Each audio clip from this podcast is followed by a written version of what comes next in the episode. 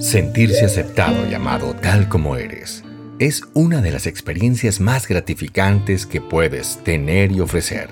Nos sometemos a estándares y medidas que son una forma absurda de esclavitud.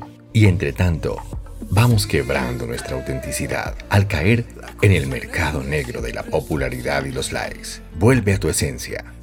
Eres un perfume único no lo rebajes con la sustancia barata de la popularidad. Déjate cincelar por la mano del maestro, pues solo él tiene tu diseño original. No significa que sea triste. No soy ingrato de lo Soy como el mar esperando al río